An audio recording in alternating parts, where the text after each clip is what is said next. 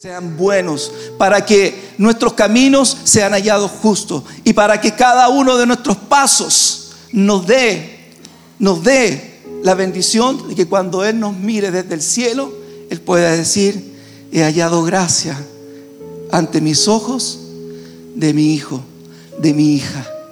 He hallado gracia. Por eso es importante que cuidemos nuestro corazón, cuidemos lo que hay acá. Jesús dijo, Jesús dijo, dame tu corazón.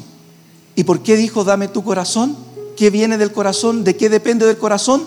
Depende la vida. La vida depende del corazón.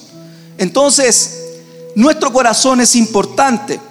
Y cuando hablamos de la gracia, y por eso que vamos a hablar de la gracia, vamos a ver tres elementos que definen la gracia. La gracia viene de la expresión hebrea gen, suena así fuerte, cargado, pero se llama gen, que significa, número uno, perdón o indulto concedido por quien tiene la autoridad. Aquí la frase es perdón con autoridad. Número dos, beneficio, favor que se obtiene sin merecimiento. Y aquí la frase es favor sin merecimiento.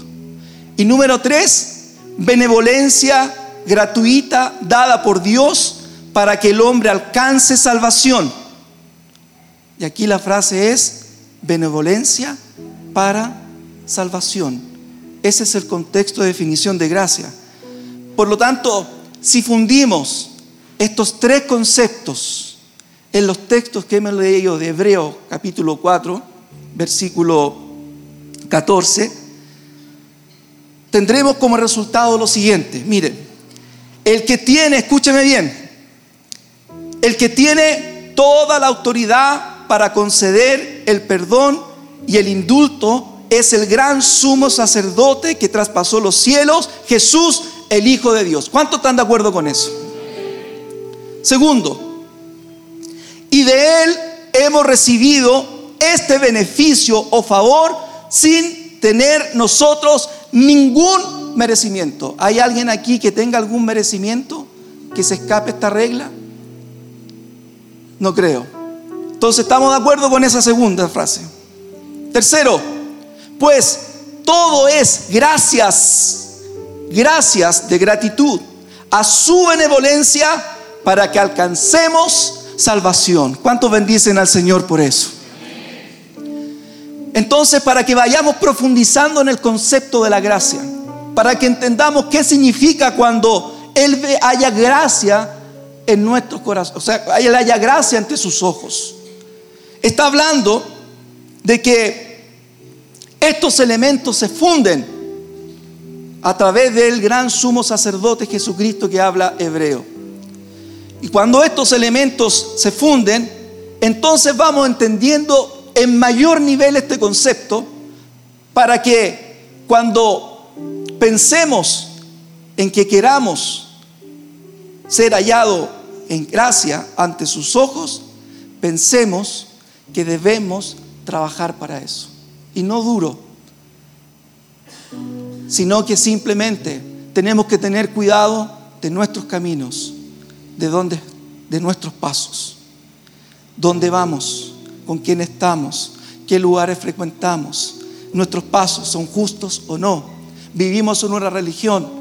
A veces vivir una religión significa de que cuando estamos en trabajo nos olvidamos, soy solamente un trabajador, trabajo, trabajo, trabajo, trabajo, llego a la casa, soy un papá, soy una mamá, eh, soy hijo y hago las labores de papá, de mamá, de hijo. Y luego tengo actividades con amigos, salgo y después viene el horario de la iglesia. Ah, entonces voy a la iglesia y ahí soy hijo de Dios, soy hermano, soy parte de la iglesia CFC. Y después de eso ya llego a la casa, me, me, me, me dispongo a descansar y como que vivo fragmentos. Como que la vida se viviera en fragmentos. Es como cuando se nos habla de los dos caminos uno dice, no, yo estoy viviendo en el camino estrecho y como que cruzamos el puente para el camino ancho y en el camino ancho está el trabajo, está la escuela, está la universidad, está todo lo que hacemos.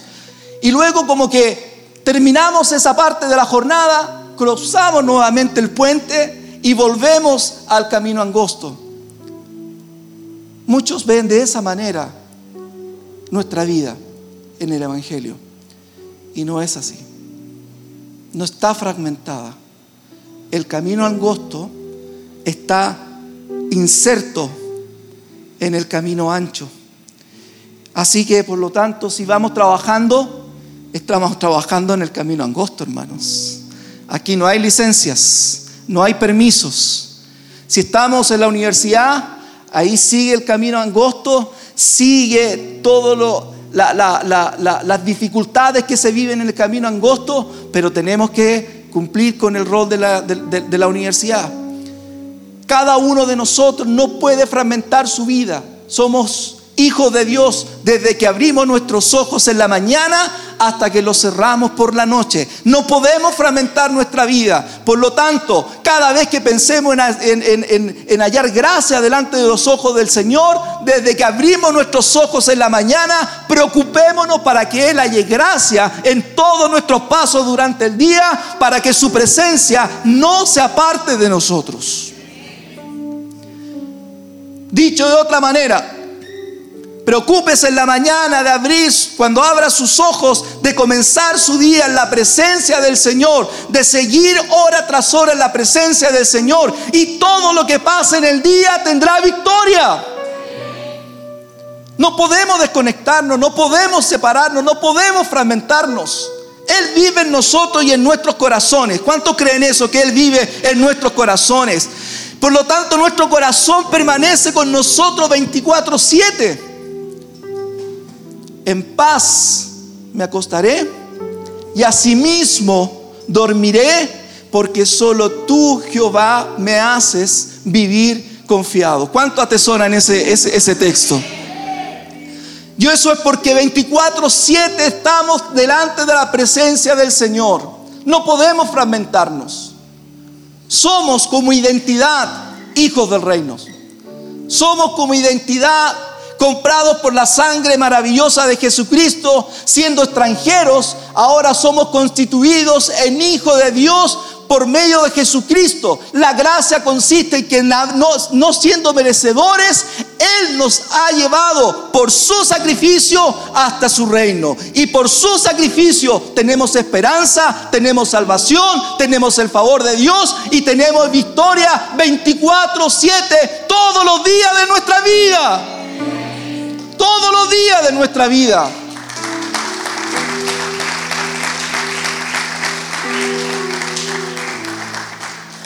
Por lo tanto, no nos separemos, no pensemos que llegando a la iglesia voy a orar. Uno ora hasta en el subconsciente 24/7.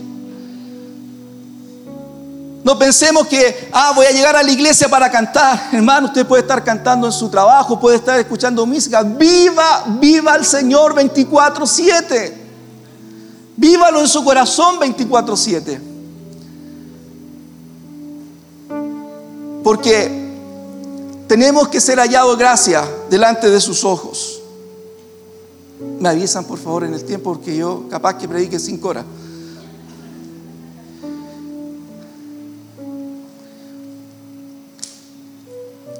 Pero una vez recibida esta gracia, esto tan preciado que tenemos en nuestros corazones, se nos aconseja que retengamos nuestra profesión. Y se nos aconseja que retengamos nuestra profesión porque estamos siendo llamados o estamos siendo exhortados a que vivamos en perseverancia, vivamos en fidelidad, seamos perseverantes. Hebreos 10, 22, 23, Hebreos 10 del 22, 23, hay una frase bíblica maravillosa que quiero que la podamos compartir también. Dice, acerquémonos. Parte así, acerquémonos. es una acción, es un verbo. Acerquémonos con corazón sincero. Otra vez el corazón. En plena certidumbre de fe. Plena certidumbre de fe no es otra cosa más que con plena seguridad. Plena seguridad en lo que hemos creído. Teniendo nuestro corazón, otra vez, purificado de la mala conciencia. Y cuando habla de la mala conciencia, aquí entramos en un tema profundo, porque tiene que ver con nuestra mente. Y entrar en nuestra mente y entrar a, entender el concepto, la verdad es muy profundo y es un tema aparte. Pero yo quisiera traer algunos de ellos porque todos los días, delante escuchaba a mi hijo cantar y estaba cantando acerca de las batallas.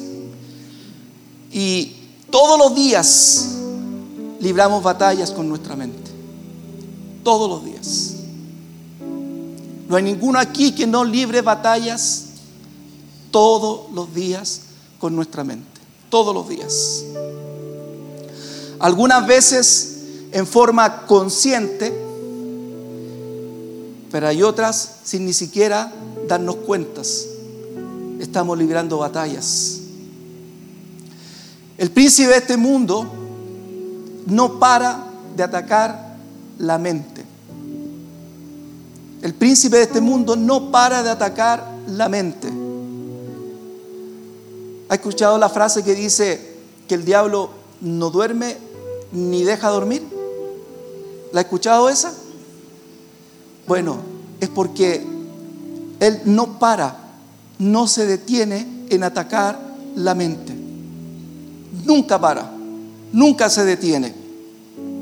Y, y eso es porque el diablo sabe que al tomar control de la mente, va a también tomar el control del corazón. Y al tomar el control del corazón, entonces está tomando el control de la vida. otra vez, al tomar el control de la mente, toma el control del corazón y al tomar el control del corazón, toma el control de la vida. Y por eso que incesantemente no para de atacar nuestra mente. Y créame que no habrá día en que no seamos atacados en nuestra mente con el fin de conseguir que nosotros nos desviemos solamente un momento, aprovechará un espacio y entonces empezará a meter las tinieblas y cuando las tinieblas quieren entrar al corazón, ¿qué pasa con la luz? Va a querer sacar la luz.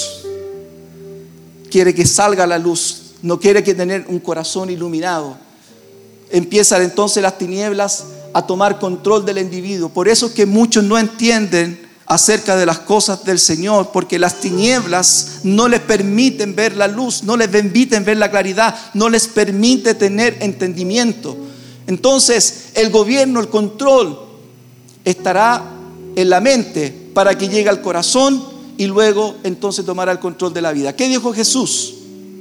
Del corazón que salen los buenos y los malos pensamientos.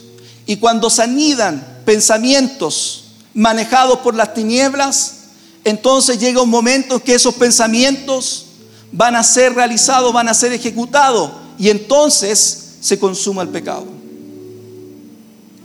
Y así es como se va trabajando al individuo cada vez más, llevándolo desde un pensamiento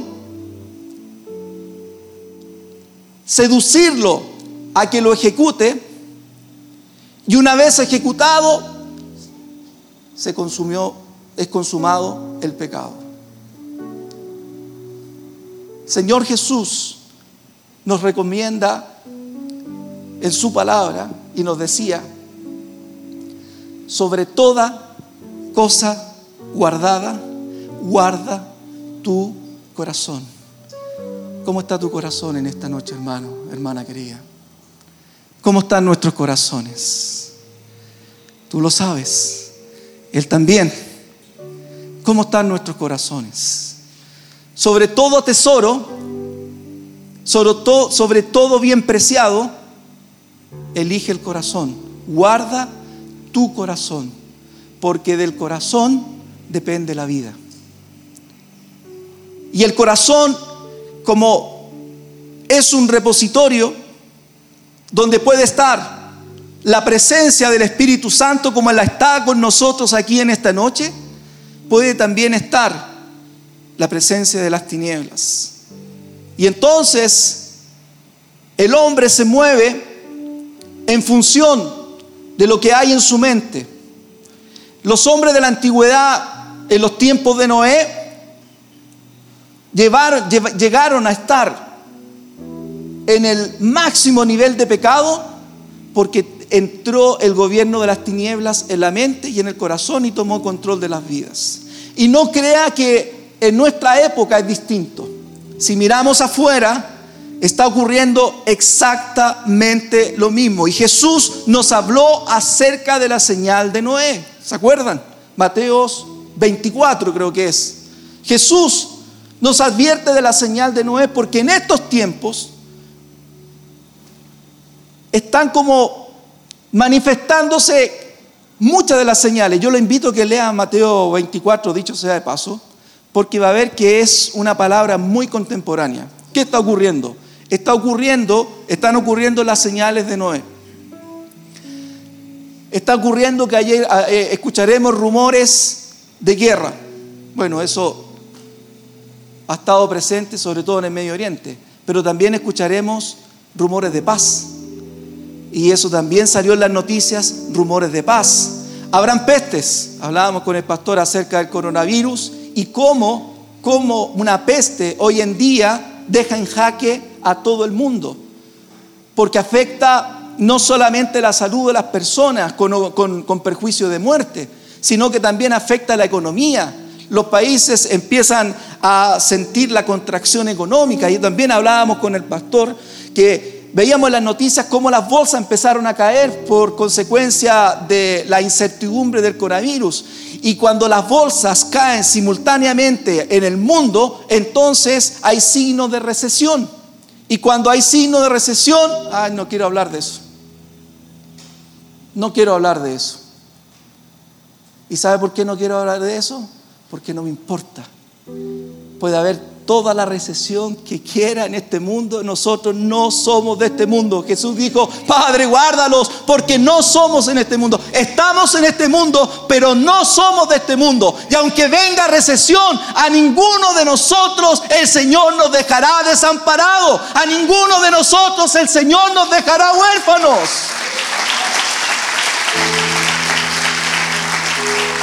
Bendito sea el nombre del Señor.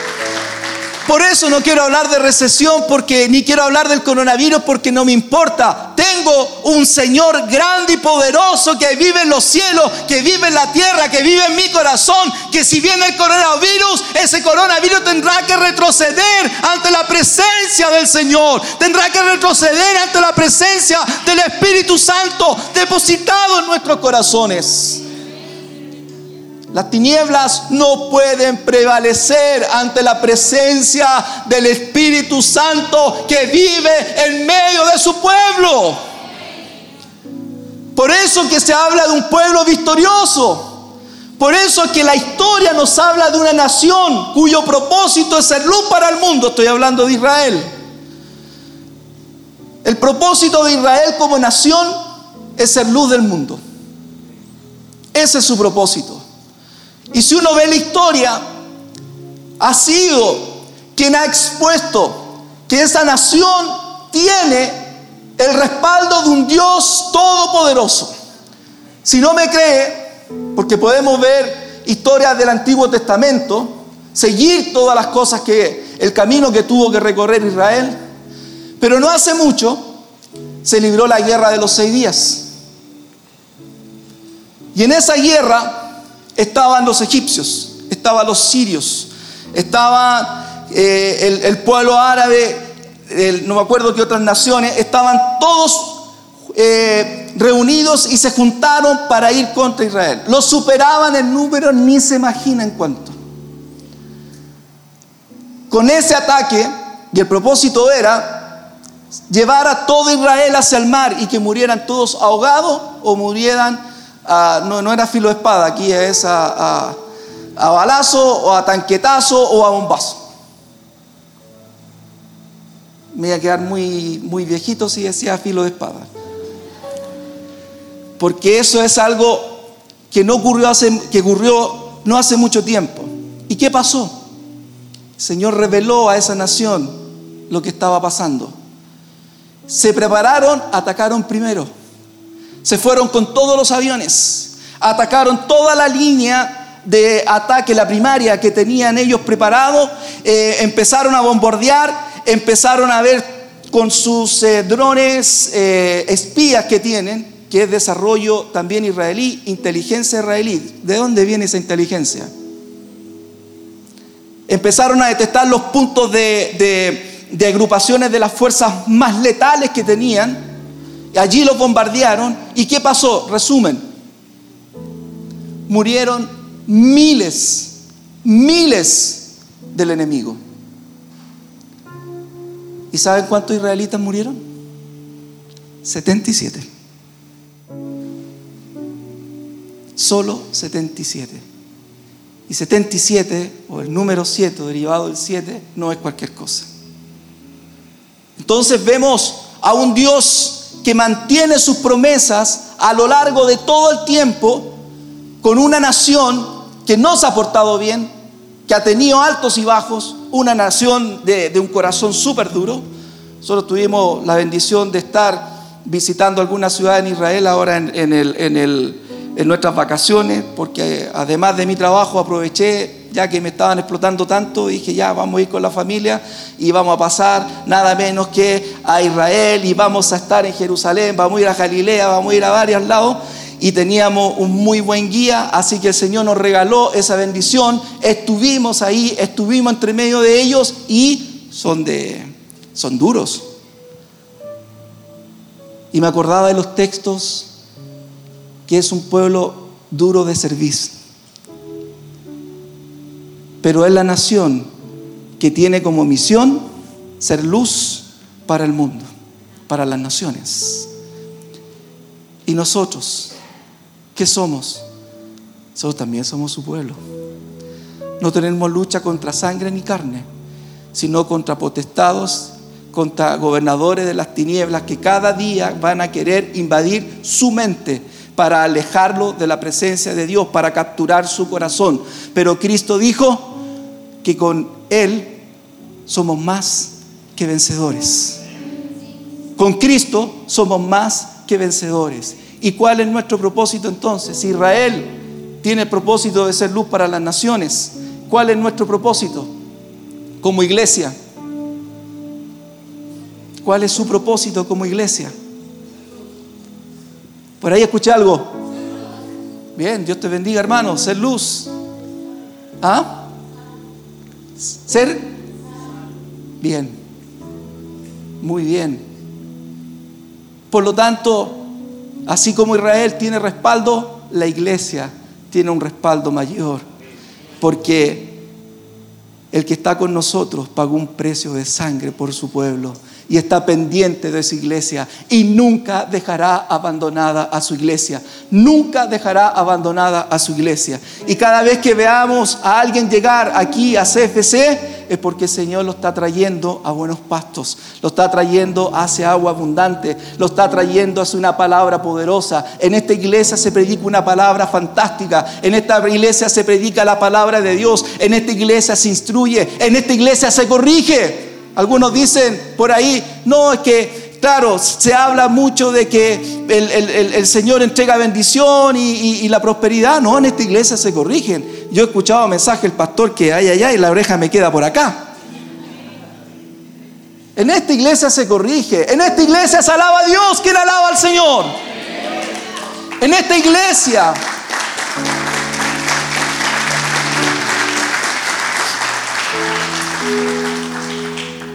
En esta iglesia, o desde esta iglesia, el Señor está preparando a su pueblo para su venida. Está trayendo a muchos. No sé cuántos será en CFC.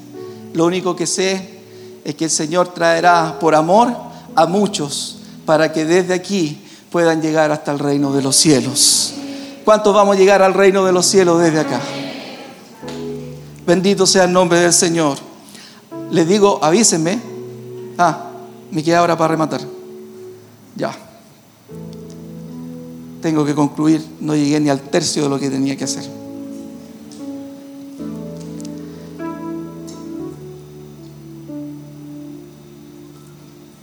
Bendito sea el nombre del Señor.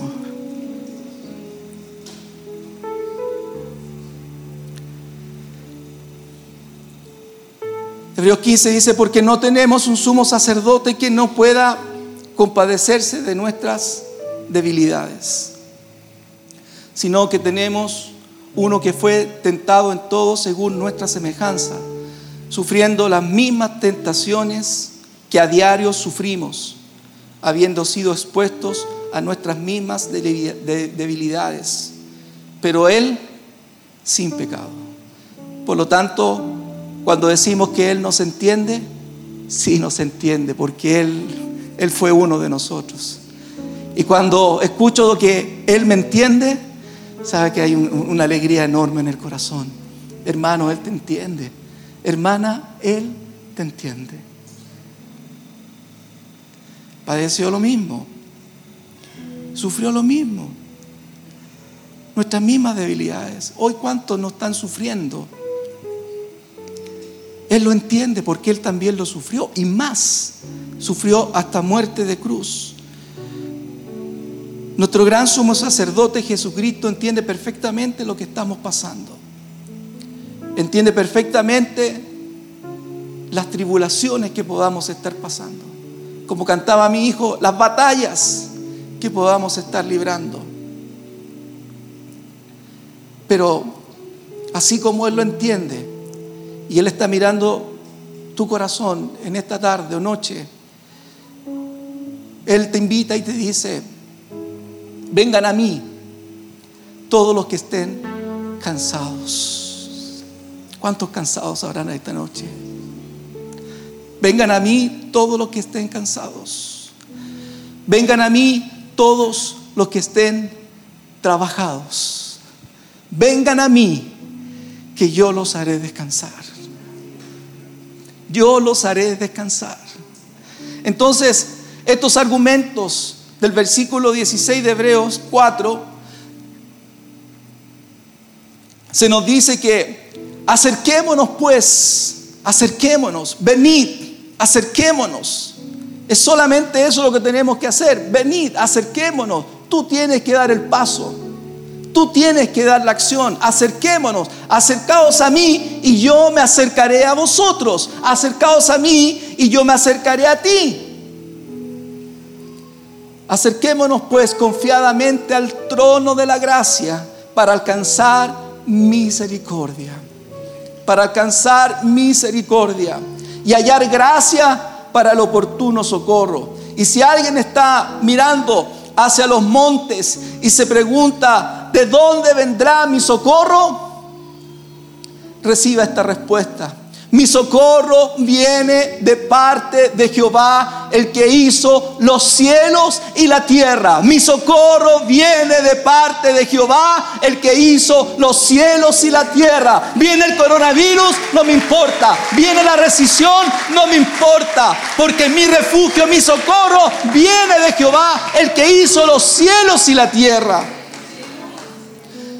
¿Cuántos pentecostales hay aquí en esta noche?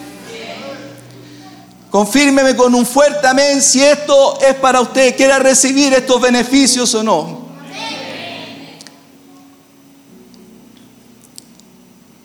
Recibiremos de parte de nuestro gran sumo sacerdote Jesús, el Hijo de Dios, los siguientes beneficios. Confírmeme si los va a recibir en esta noche. Dice, tu pie no dará al resbaladero. Que tiemble Santiago, tu pie no dará al resbaladero. Él no se adormirá. Jehová será tu guardador. Jehová será tu sombra a tu mano derecha. El sol no te fatigará de día, ni la luna de noche. Jehová te guardará de todo mal. Él guardará tu alma. Jehová guardará tu salida. Jehová guardará tu entrada desde ahora y para siempre. Bendecido sea el nombre del Señor. Póngase en pie, por favor.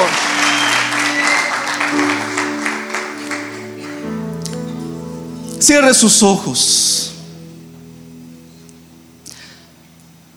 Levante por favor sus manos hacia el cielo.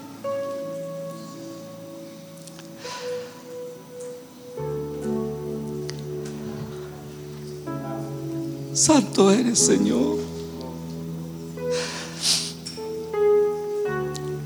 Tengamos un momento en su presencia. Démosle regocijo a nuestro corazón, a nuestra alma, a nuestra vida. El regocijo, el descanso, el refrigerio está en su presencia. Tenemos unos momentos maravillosos para entrar en su presencia, regocijarnos en su presencia. Que sea un bálsamo, un refrigerio para nuestros huesos. Que sea un bálsamo, un refrigerio para nuestro corazón. Recibe ese bálsamo, recibe ese refrigerio. Concéntrate en esta hora. Concéntrate y abre tu corazón. No pienses en otra cosa, sino en esta hora piensa en el Espíritu Santo. Que nadie te robe el momento maravilloso de entrar en la presencia del Espíritu Santo en esta noche. Que nadie te lo robe, ni un problema, ni una enfermedad, ni una preocupación, porque todo eso retrocede ante la presencia del Señor. Concéntrate, abre tu corazón. El Espíritu Santo está en esta hora en medio de la iglesia y quiere llenarte, quiere llenarte, quiere decirte, hijo mío, tú eres mi hijo, tú eres mi hija. Aquí estoy, aquí está mi presencia para bendecirte. Aquí está mi presencia, no necesitas nada más. Lo único que necesitas es la presencia del Espíritu Santo en tu corazón. No necesitas otra cosa, solo, solo la presencia del Espíritu Santo en tu corazón. Dile Espíritu Santo, te recibo, te necesito. Dile en tu corazón, Espíritu Santo, te necesito, te necesito.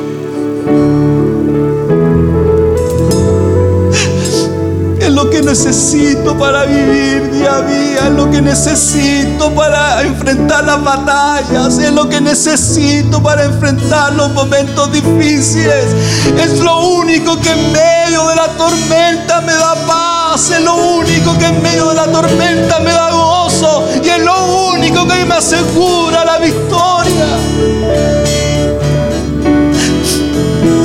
Santo, en esta hora llena, llena tu iglesia, muévete en medio de los corazones que han llegado en esta tarde, han llegado cansados, han llegado trabajados, pero aquí estamos para descansar en tu presencia, aquí estamos para descansar en ti a descansar los corazones afligidos, a descansar los corazones atormentados, a descansar aquellos que están enfermos, a descansar aquellos que estado atribulados, que reciban descanso. Espíritu Santo, tu presencia es descanso. Espíritu Santo, tu presencia es sanidad. Espíritu Santo, tu presencia es libertad.